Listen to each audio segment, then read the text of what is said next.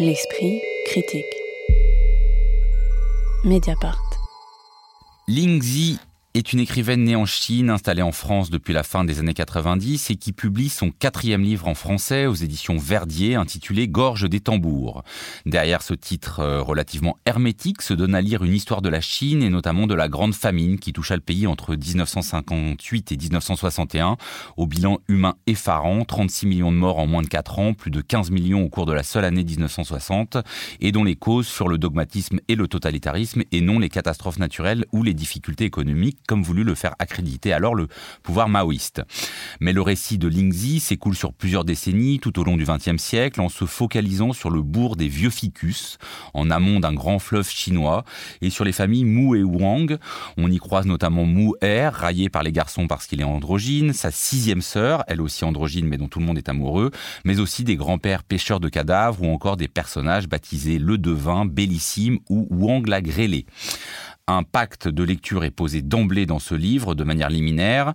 Ce sont, je cite, des histoires remontées à la surface avec la disparition d'un homme nommé Mu Er en 1990 quelque part en Chine, récits épars, mots éperdus, papiers périmés, la paternité des documents qui suivent revient à des morts.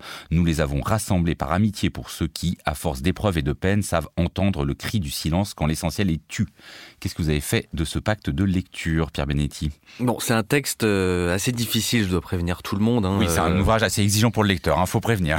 Voilà, euh, qui demande une lecture attentive, patiente, un texte difficile par sa densité, le nombre de personnages notamment, on s'y perd. Euh, son genre, la chronique villageoise, à laquelle on n'est pas très habitué, il faut dire. Euh, sa composition, c'est une succession de récits, et son cadre, la révolution culturelle euh, chinoise, sur laquelle quand même il faut avoir quelques repères. Alors pour se repérer, il y a une carte, un arbre généalogique à la fin du, du livre, et j'avoue que je me suis quand même moi-même perdu malgré tous ces repères, il faut dire, euh, pour suivre la vie. Et il y a des notes de bas de page comme si le livre était traduit, sauf que c'est pas des notes du traducteur, c'est des notes de l'auteur. Je vais y venir. Je vais y venir parce que ce qui m'a le plus intrigué et, et intéressé, et je pense que c'est quelqu'un à suivre, Lingzi, c'est justement les marges du texte. C'est-à-dire que ce roman est très rempli à rabord, donc d'épisodes, de noms, de réflexions. Même les phrases sont extrêmement denses, même pour dire des choses très simples. On ne sait pas qui mène l'enquête et pourquoi. C'est quelque chose de très mystérieux. La fiction se présente sous des atours de restitution d'enquête. Les récits proviennent de différentes sources, donc on a des extraits de carnet, des dépositions. C'est pas, on comprend que quelqu'un vient dans les maisons de ces personnes qui nous racontent la vie du village, mais on ne sait pas si c'est un ethnologue ou un policier. Des lettres aussi. Et à un moment, un personnage, Wang Ran en l'occurrence, s'adresse à son interlocuteur en disant vous qui auriez pu être mon fils. Alors on a un des rares indices sur la situation, mais sinon on saura jamais qui mène l'enquête. Et en fait, moi, c'est ça qui m'a tenu tout au long de ce de ce livre très difficile, c'est de me dire d'où provient cette nécessité de faire l'histoire de ce petit village. Alors, en sachant que le premier livre de Lingzi avait aussi une allure un peu de, fresque, mais c'était l'histoire d'un quartier, d'une immense euh, mégalopole chinoise. W, c'était la troisième moitié qui était parue chez Maurice Nadeau en 2010. Euh, mais c'est aussi quelqu'un qui euh, propose des textes courts, fragmentaires. Elle avait fait paraître un, livre fait de textes courts qui s'appelait Été strident chez Actes Sud. Et alors c'est un roman ici, La Gorge des Tambours, qui appelle peut-être à circuler entre ces récits.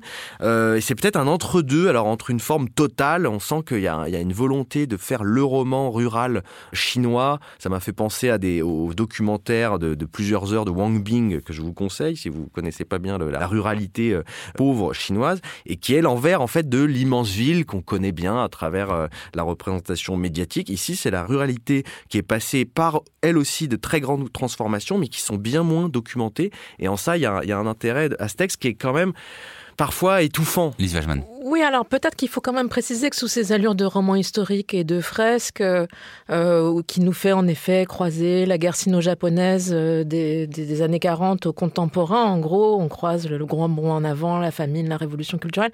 C'est quand même un roman d'intrigue avec une enquête et où chaque élément qui a avancé dans le, dans chaque détail, même parfois, va faire en fait servir la résolution euh, et à la fin, on a un vrai effet de retournement, de dévoilement d'identité. C'est-à-dire que, d'une part, c'est très très profus, mais en fait, c'est extrêmement construit et construit de manière euh, linéaire. C'est-à-dire, on peut reconstituer vraiment un, trajet. Et d'autre part, peut-être pour donner envie aux lecteurs de, lire ce, texte, c'est en effet très dense, très précis, et ça décrit une vie qui nous est peu familière, mais c'est aussi extrêmement drôle et trash. Drôle, je pense par exemple aux consignes données aux, aux nouveaux mariés dont je j'ignore absolument, euh, pardonnez-moi, mais dans quelle mesure c'est une réécriture et dans quelle mesure euh, ça s'inspire d'un modèle qui existe vraiment. Donc le texte remis au avec le certificat de mariage par le service de l'état civil sous la révolution culturelle qui indique les mariés révolutionnaires à la nuit de noces doivent en premier lieu faire preuve de solidarité avant de tendre leur effort conformément au principe d'une avancée progressive du superficiel vers la profondeur, et tout est à l'avenant. Et puis, ça va nous raconter, quand même, le, centre de ce récit, c'est l'histoire du trouble dans le genre. Donc, trouble dans le genre du côté, donc, dans une petite localité, enfin, à la mesure de la Chine, petite localité, donc en fait, c'est énorme, mais avec notamment, moi, j'ai beaucoup aimé le, le, personnage central du perroquet mâle local, qui est une petite star. En tant qu'originaire du Gabon, il est considéré comme d'extraction prolétarienne car venu d'un continent frère et allié de notre lutte anti-impérialiste, ce qui lui évite de se faire abattre comme animal de compagnie petit bourgeois, perroquet qui va se mettre à mal, donc qui va se mettre à pondre des œufs dont un finira même par éclore et qui est à l'image de ce que nous raconte ce, texte.